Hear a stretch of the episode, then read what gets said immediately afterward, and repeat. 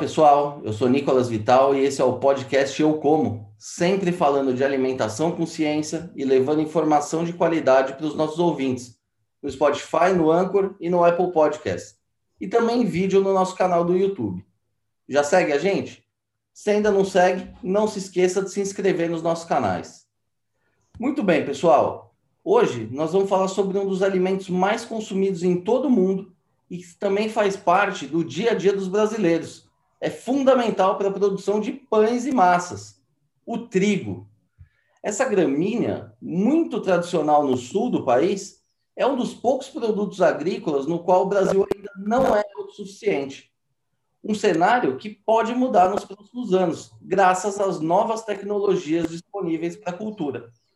E para falar sobre esse tema, Hoje nós vamos conversar com o engenheiro agrônomo Oswaldo Vieira, que é mestre e doutor em agronomia com MBA em marketing e é atualmente o chefe geral da Embrapa Trigo, em Passo Fundo, no Rio Grande do Sul. Doutor Oswaldo, muito obrigado por aceitar o nosso convite. É uma honra ter o senhor com a gente aqui hoje. Nicolas, o prazer é nosso. Eu fico super feliz de poder contribuir e acredito que a gente vai ter uma conversa muito interessante sobre trigo, muita, muitos, talvez, mistérios ou mesmo uh, conceitos que a gente imagina sejam, talvez, desvendados hoje aqui nesse, nesse período que a gente vai conversar. Obrigado pela oportunidade. Eu que agradeço, doutor. E, doutor, para a gente começar essa conversa aqui do começo, é, o trigo é uma cultura milenar, né? Ela está aí já acompanhando aí o desenvolvimento da humanidade.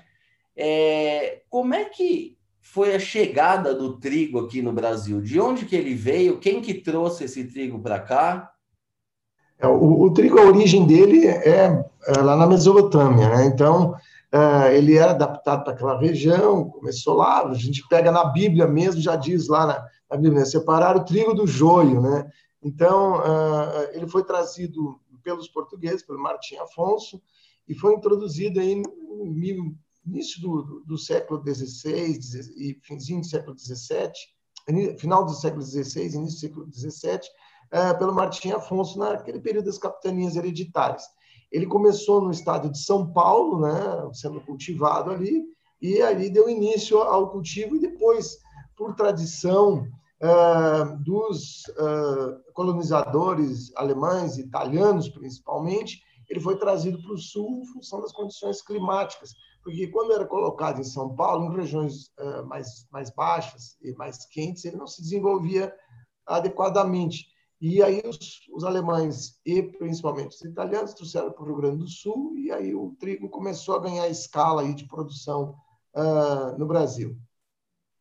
E, doutor, o trigo, uh, ele é utilizado por uma infinidade de coisas, né? As pessoas pensam no pãozinho, na massa, mas o, o para que, que serve, de fato, o trigo? É, isso, acho que agora a gente vai começar a desvendar os primeiros mistérios aí. Quando as pessoas falam, eles acham que o trigo é o mesmo para fazer pão, para fazer biscoito, para fazer massa, né, para fazer waffle, e aí vai para diferentes uh, utilizações. E não é. Quando a gente vai fazer a seleção de trigo aqui na Embrapa uh, para atender o mercado, uh, o que, que a gente quer? Quando é um trigo pão, é, a farinha tem que ser. Aí também tem as cores de farinha, né? Então vamos pensar no mercado para pão, que representa praticamente 52% do uso do trigo no Brasil. Então, esse trigo para pão, ele tem que ser uma farinha mais clara e que, o, que, o, que a massa ela expanda. Então, é um trigo pão. Se a gente for fazer um trigo para biscoito, aí é, é diferente. A, a, a, cor não interessa tanto, né? não é mais levado tanto em conta a cor. Pelo contrário, até não se quer que tenha uma cor tão branca, a farinha, e não quer que o trigo expanda, ele quer que ele tenha mais uma elasticidade. Então, é o trigo biscoito. Se for para fazer para massa, também, aí a cor é importante, mas que seja mais amarelado e não branco. E que tenha mais, tenha mais tenacidade. Então, são variedades de trigo diferentes para os diferentes mercados. Além disso, tem existe variedades de trigo, cultivares de trigo, que a gente usa com a finalidade meramente para pastejo de gado, para produzir leite ou carne.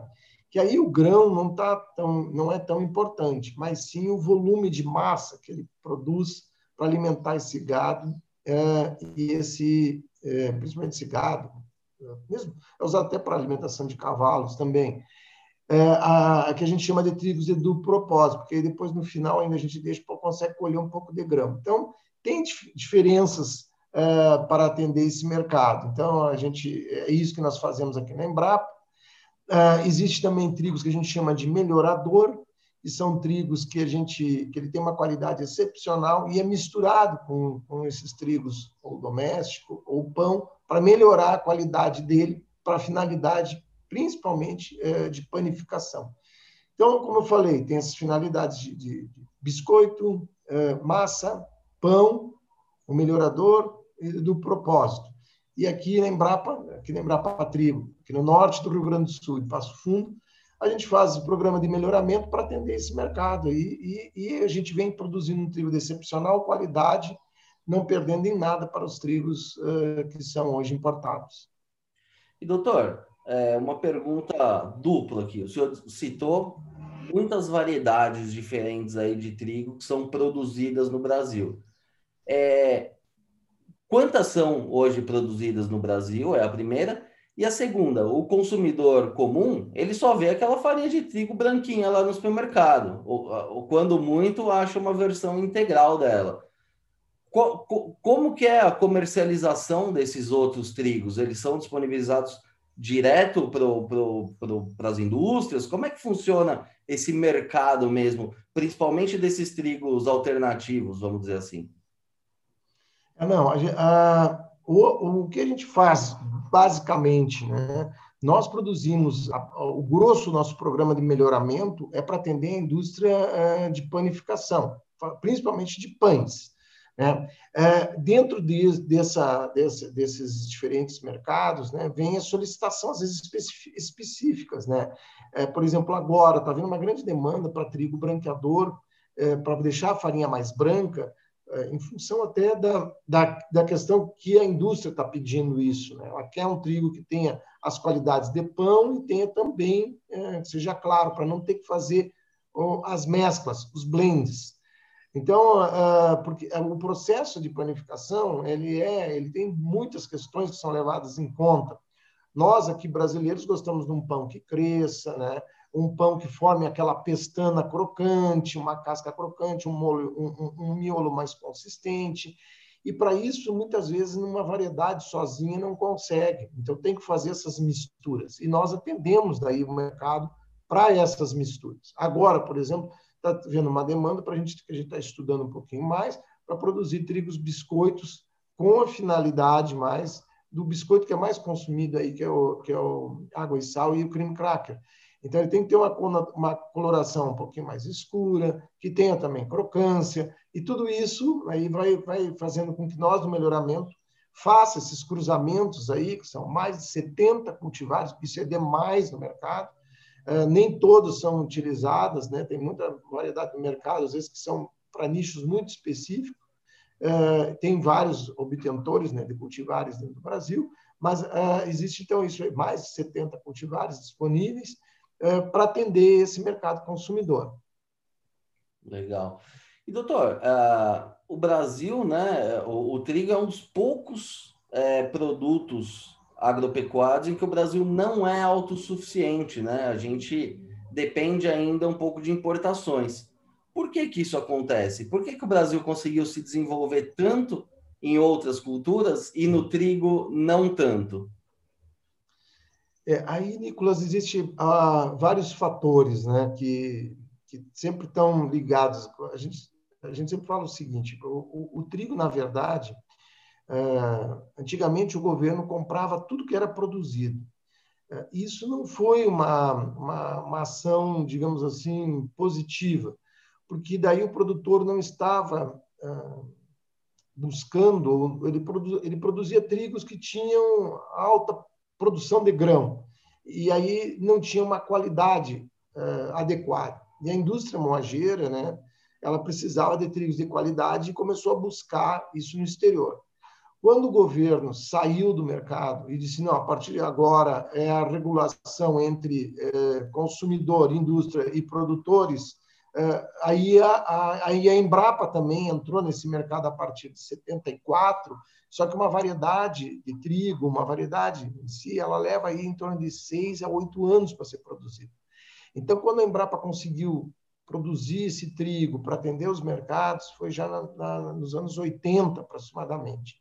E aí a gente começou a buscar essas, essas qualidades de países que já tinham grande tradição, que é a Argentina. A Argentina, que é o principal uh, fornecedor de trigo importado para o Brasil, ela já tinha uma tradição, a indústria moageira lá já, já fazia especificidades de trigo, então ficou muito fácil também para a indústria moageira importar em, nas relações comerciais. Então, o que a gente vê hoje é uma, um dos fatores principais é que no início a imagem do trigo brasileiro era muito ruim. Isso está quebrado, não tem mais. Nós temos hoje um trigo de excepcional qualidade. A segunda coisa, o segundo fator são as relações comerciais né, que o Brasil tinha com a Argentina e que continua tendo de exportar algumas coisas para a Argentina, principalmente linha branca, né, geladeira, máquina de lavar, é, fogão, micro-ondas, e, em contrapartida, a Argentina eh, de, entregava, pagava, de certa maneira, para ter uma regulação de, de, de balança comercial, pagava em trigo.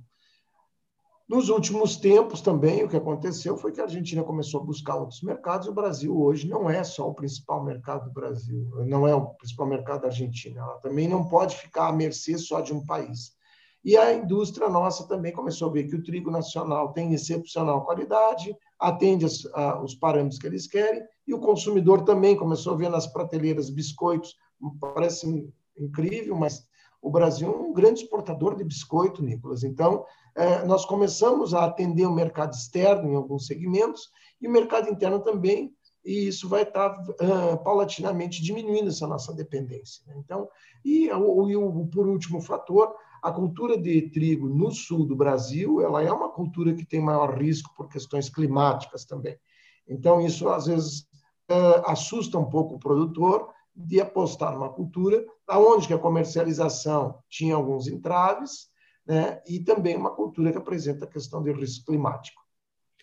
Quanto do trigo brasileiro consumido no Brasil hoje é importado?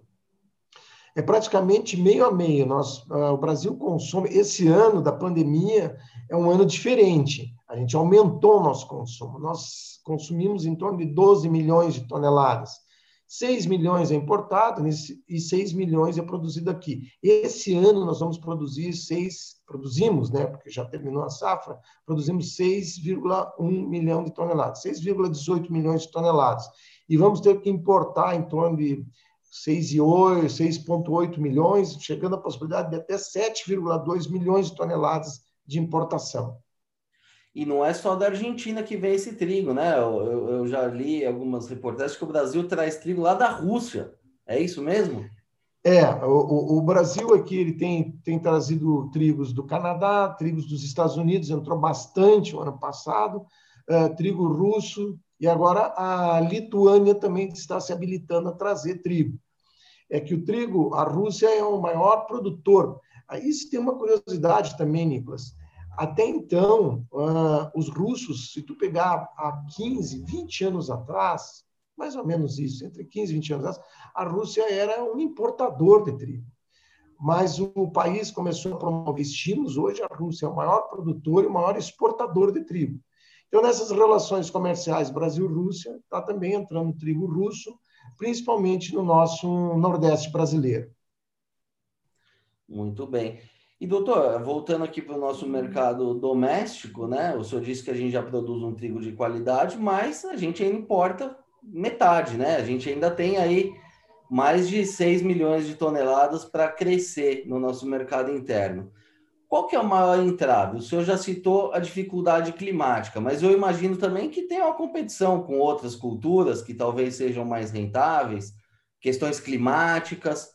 Qual é hoje o maior entrave para o desenvolvimento da cultura aqui no Brasil? É, uma, vou dar algumas situações que a gente percebe. Assim. no Paraná, a grande região produtora do Paraná era o norte do Paraná, pela região de Londrina, Maringá, e aí se estendendo para a região mais oeste do Paraná, Cascavel, Palotina, uh, Marechal Cândido Rondon, Toledo. Então, aquela faixa produzia, uh, do, do estado do Paraná produzia um trigo de excepcional qualidade, uma área muito produtiva e com um risco bem menor. O que, que aconteceu?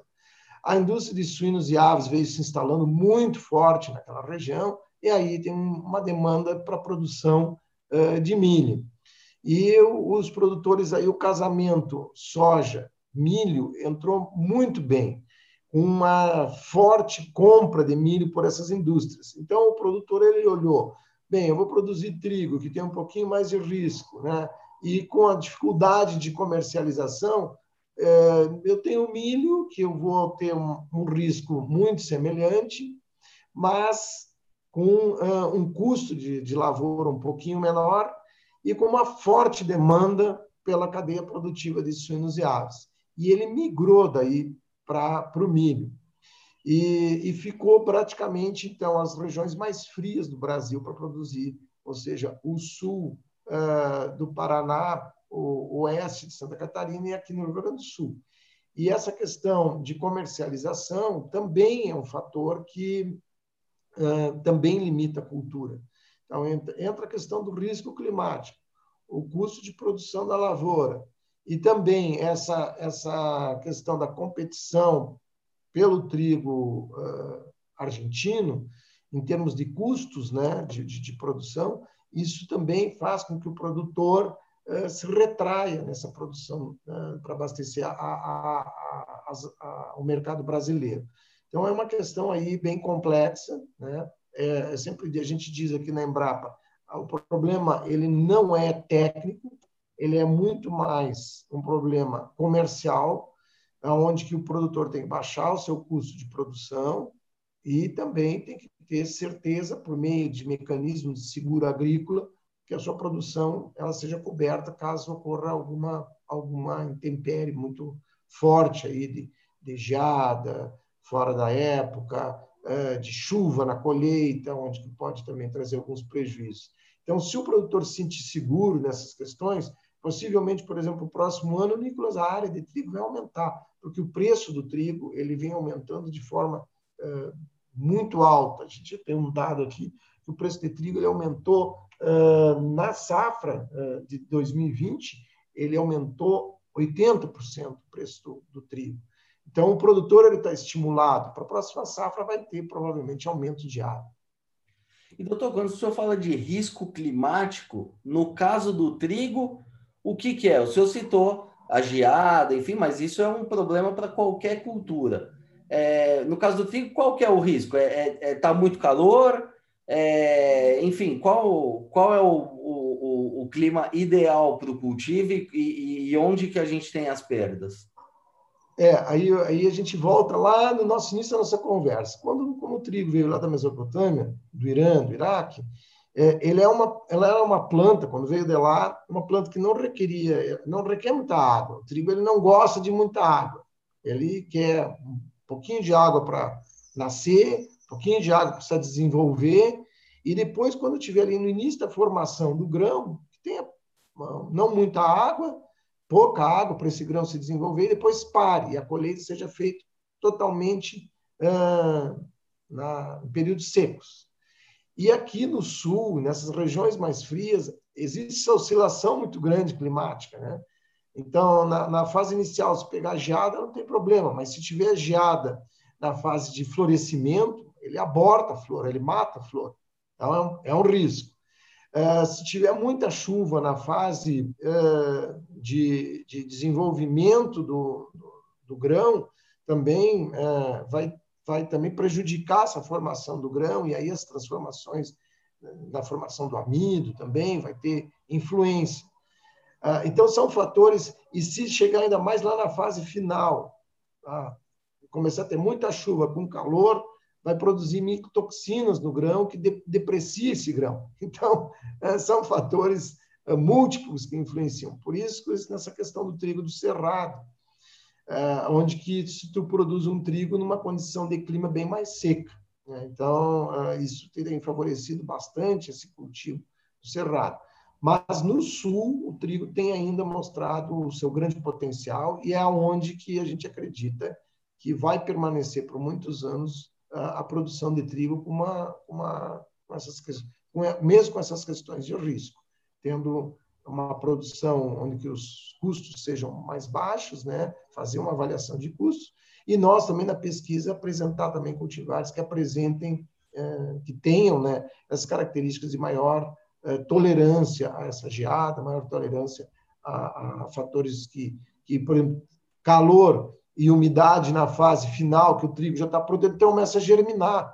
E isso também começa a transformar o, o, o, amido em açúcar, também termina, o processo bioquímico termina produzindo uma, uma, um grão de péssima qualidade, que para a indústria moageira não vai servir. Então, tem vários fatores aí, sendo que esses climáticos os principais. E o senhor já levantou a bola aqui para a minha próxima pergunta, né? O trigo é uma cultura que tradicionalmente é do frio, né? Você vê, é a Rússia que produz, é a Argentina, aqui no Brasil está no, no, no, Paraná, no Rio Grande do Sul. Agora, o senhor falou do trigo do cerrado. Como é que é isso? Como que, que, que é possível agora você produzir uma cultura chamada cultura de inverno lá no centro-oeste, onde temperatura raramente baixa dos 30 graus. Como é que é? Como é que foi esse desenvolvimento desse dessa dessa cultivar? É, é, é Nicolas, o que, o que, como é que nós é, enxergamos, né? Nós da pesquisa, esse é o grande desafio nosso. Nós temos que ver, por exemplo, assim, nós temos que prever no futuro. O que, que nós, nós temos que enxergar futuro sempre. Então, como nós temos uma área aí de cerrado imensa, para trigo seriam mais de 2 milhões de hectares, teriam, estariam aptos agora já para a gente trabalhar com trigo, né? É, nós, nós começamos, a, nós da Embrapa começamos a ver bem, o cerrado é uma nova fronteira e nós temos que desenvolver cultivares que sejam adaptadas para aquela região e que atendam o mercado da indústria moageira. Eu acho que sempre o grande desafio a grande diferença do trigo em relação às outras culturas, principalmente soja e milho, soja e milho tu colhe é um grão, é um grão, meramente um grão que vai ser utilizado para alimentação de suínos e de aves, principalmente, no caso do milho, e soja produzir proteína e óleo. É isso aí que é a soja, com algumas variações. O trigo não. O trigo ele tem que apresentar, como a gente falou no início, algumas qualidades para a indústria moageira. Então, nós que, que a gente, o que, que nós fizemos? Nós, quando fomos trabalhar com cerrado, a gente introduziu cultivares do México, que são cultivares que têm é, características de tolerância forte à, à, seca e a calor, e começamos a cruzar com os nossos trigos brasileiros aqui, fazer cruzamentos e obter aí a cultivar que atendesse essa indústria moageira. Então, nós fazíamos algumas cultivares, levava para a indústria, a indústria dizia, não, não, não chegou no que a gente quer. E aí isso foi desenvolvendo, e aí a partir de 1995, se não me engano, nós lançamos, 2005, desculpa, é, não, é, não, me recordo bem direitinho, lançamos as duas primeiras cultivares que até hoje estão no mercado, que é a BRS 254 e o BRS 264, que atendem perfeitamente o mercado da indústria moageira. E agora, em 2015, nós lançamos uma nova variedade, a BRS 404, que é para atender, que já tem uma característica de maior rusticidade para a produção de trigo em sequeiro, sem ser em pivô irrigado. A 264, ela atende os dois mercados, irrigado e sequeiro. E a, e a 254 é mais para ser em áreas irrigadas, mas que também pode ser utilizada em áreas de sequeiro. Então, mas principalmente a 254 em áreas de, de, de, de pivô irrigado. Então, a gente conseguiu fazer essa adaptação e isso, Nicolas, cresceu tanto que agora a gente teve o ano passado uma experiência muito interessante de trigo no Ceará, com uma boa produção, é uma, um ciclo muito curto também. E agora o novo, onde que nós estamos fazendo as nossas prospecções agora, é visando eh, a região Nordeste, que existe um potencial eh, muito interessante para lá. Tem áreas também com altitude elevada, com mais de 600 metros de altitude, e que tem é, produtores também, principalmente no Piauí, alguma coisa no Ceará, Alagoas, no Rio Grande do Norte, no Pernambuco, que existem potenciais para ser trabalhado também com trigo para essas regiões. Então, esse é o nosso desafio. A gente sempre diz, né? eu sou você amanhã. Eu sempre tenho que estar pensando aí em algumas questões aí que a gente vem vendo, até de hábitos alimentares também, é, Nicolas.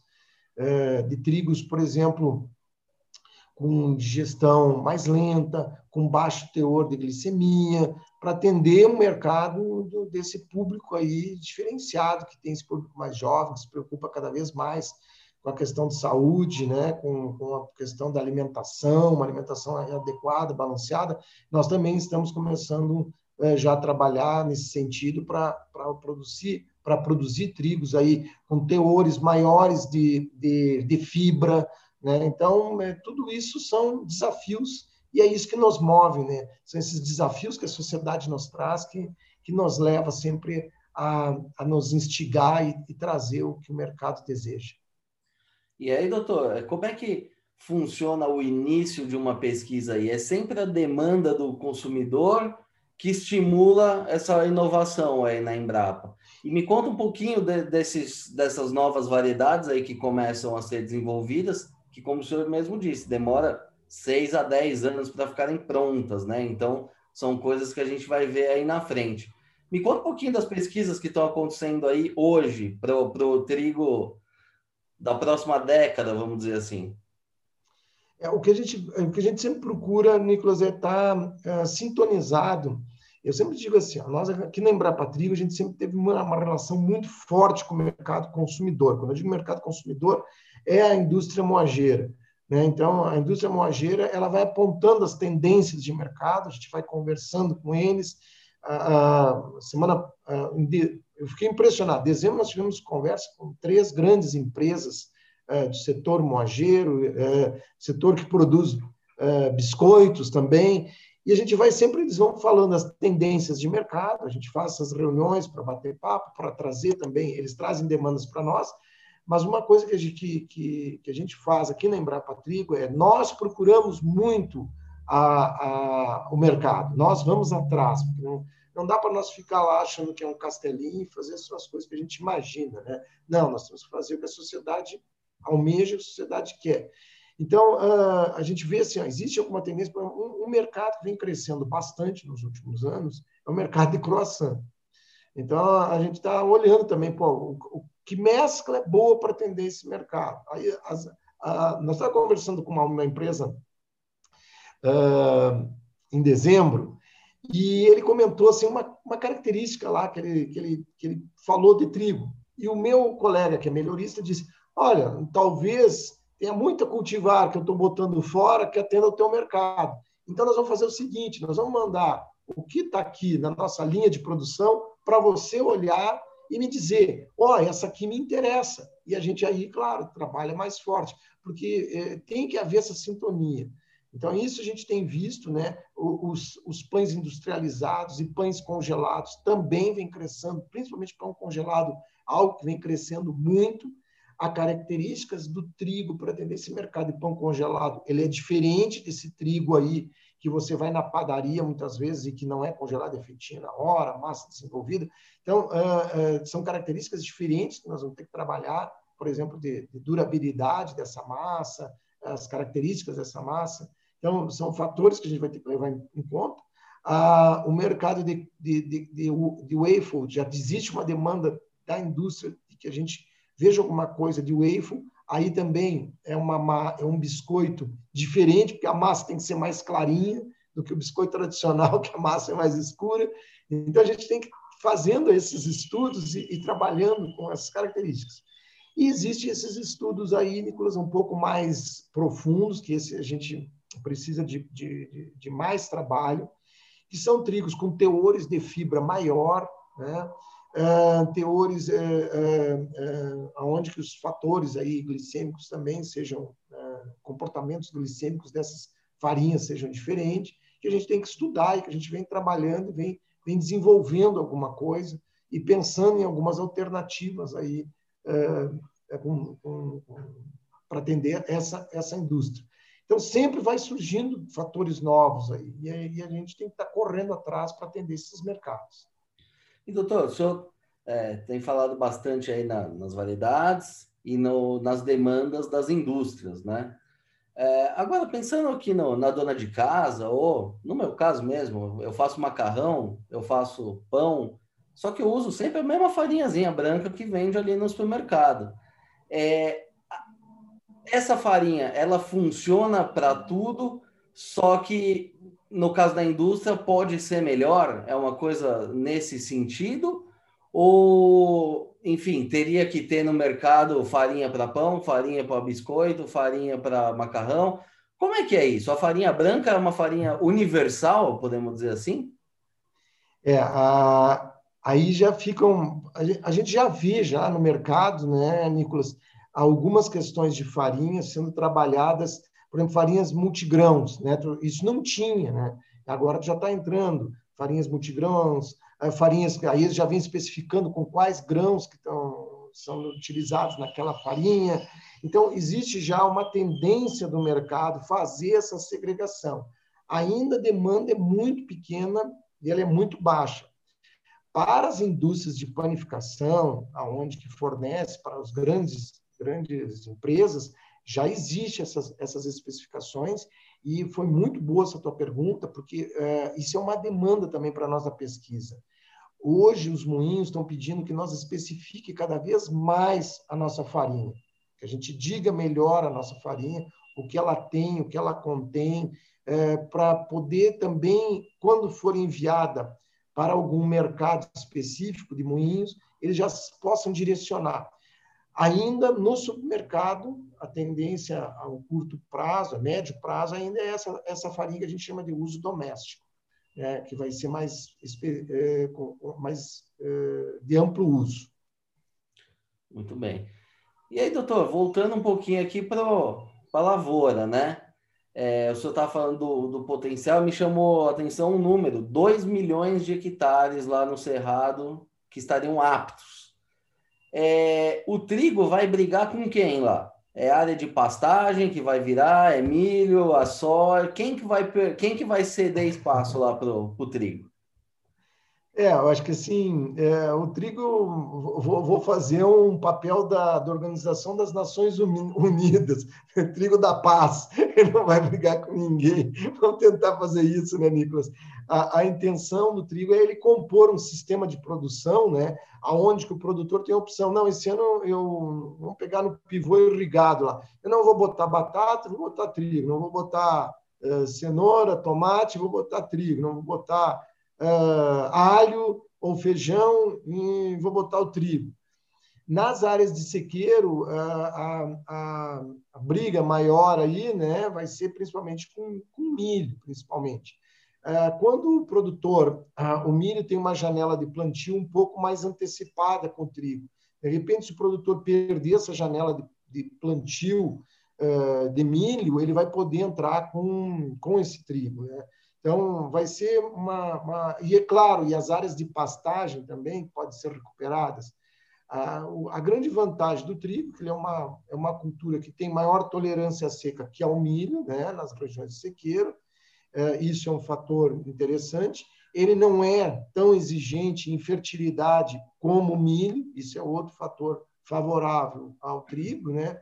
E, e aí o, o produtor vai ter essas opções e ele faz também uma massa na rotação de culturas, as pragas do trigo do, é, são diferentes da do milho, quebra essa sequência para fazer as rotações de cultura, que é o que o produtor deseja.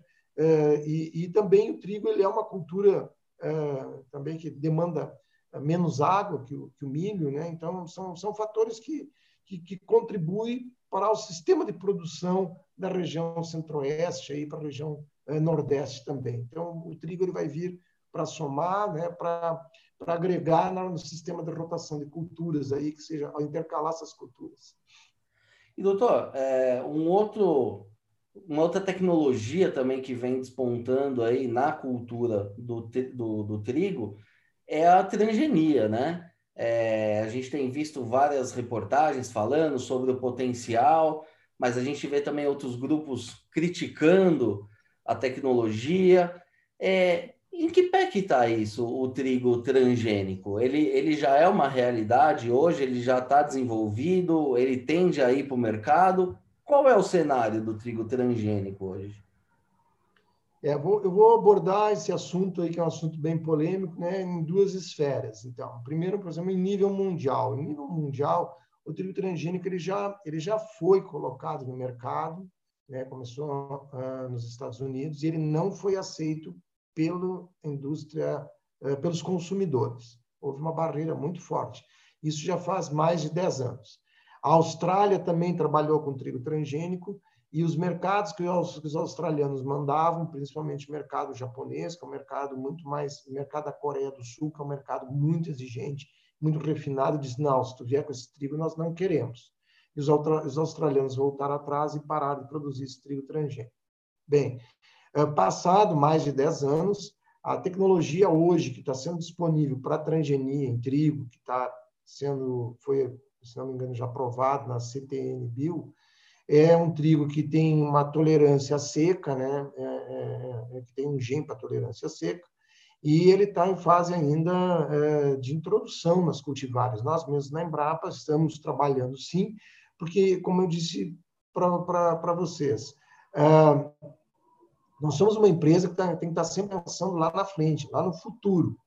O que tem que acontecer é, a Embrapa vai trabalhar com trigo transgênico? Sim, a Embrapa vai trabalhar com trigo transgênico se a sociedade entender que o trigo que quer trabalhar, que quer consumir esse trigo transgênico, a Embrapa vai ter disponível esse trigo para a sociedade.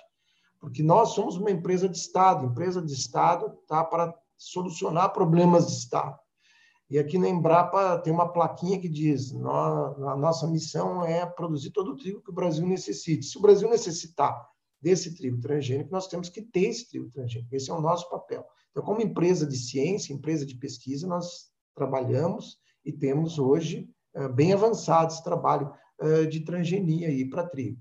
Agora, quem vai determinar principalmente isso, Nicolas, eu entendo que é você e a sociedade. A sociedade achar, não, nós não, não vemos problema quanto a isso. Se quiser consumir, a, a indústria vai querer e vai produzir, vai entregar esse trigo. Se a indústria vê que o consumidor não quer, tem barreiras quanto a isso, a indústria não vai demandar esse trigo uh, dos obtentores, que são os obtentores genéticos, que somos nós. Então, uh, uh, o grande fator determinante da questão da transgenia é o mercado, esse que regula, esse que vai regular se deseja ou não. Aí existem demais fatores hoje, que é aquilo que a gente olha muito pouco nos pacotes, nas embalagens, se tem aquele triângulozinho com o T, está consumindo. Possivelmente aquele aquele é, matinal que você consome aí, à base de milho, praticamente ele é 100% transgênico. Se você for olhar o óleo de soja que tem na prateleira, praticamente 100% é transgênico. Né? Muitas batatas, talvez, que tem aí no mercado sejam transgênicas, chips aí que você esteja usando sejam transgênicos, basta você olhar na embalagem, viu aquele triângulo com T, tem, tem produto transgênico. No trigo ainda existe essa essa questão aí de um mercado regular. Se o mercado regular e disser que sim, quer, nós aqui da pesquisa, é o nosso papel, é o nosso dever atender esses segmentos que o que, o que deseja. Esse é, esse é o nosso, o nosso, é o nosso papel como empresa pública, é atender as demandas que a sociedade quiser e que a sociedade eh, exige, de certa maneira. Né? É um tema polêmico, sim, é, é um tema de que tem que ser muito discutido pela sociedade, mas nós da pesquisa a gente tem que estar sempre pronto para atender todas essas, essas demandas aí que, que, que ocorrerem. No próprio mundo ainda, Nicolas, uh, existe muita barreira, muita barreira. Os argentinos mesmo que, que, que que são grandes exportadores, eles já, já tiveram sinalizações de países que compram o trigo deles, dizendo assim, não, não envie trigo transgênico, nós vamos devolver. Os próprios chineses que até então eram autossuficientes, hoje importam, eles têm barreiras, eles não aceitam trigo transgênico.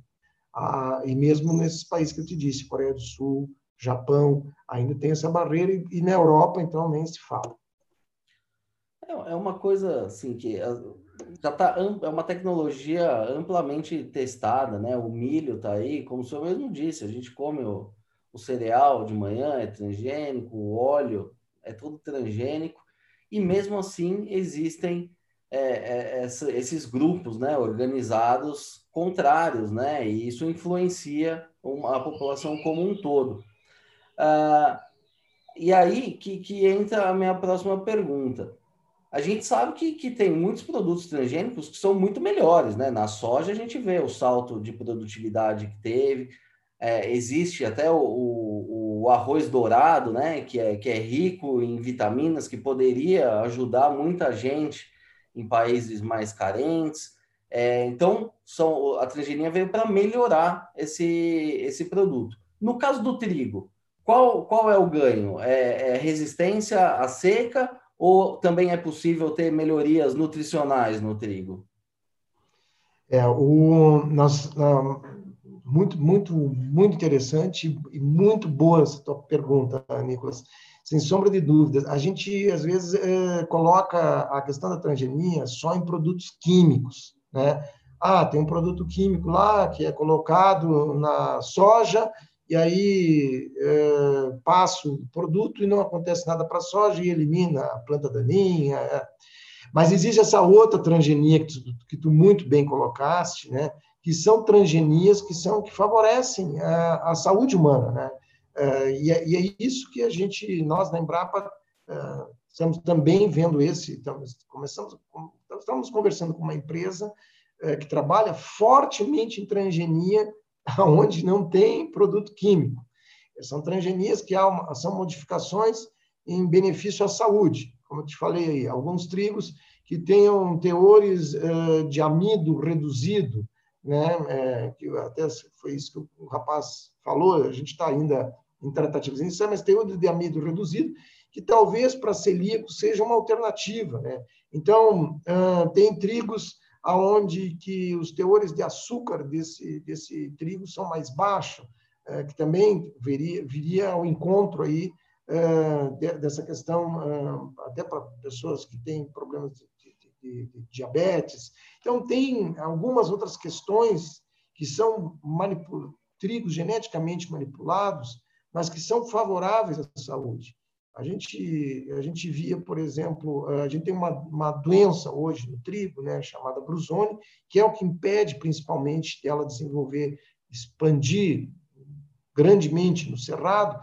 Uh, talvez esse trigo transgênico ele pode ter, ter uma, uma alternativa, que é o que se busca também, é que esse trigo uh, seja, não tenha, tenha uma resistência grande a essa doença.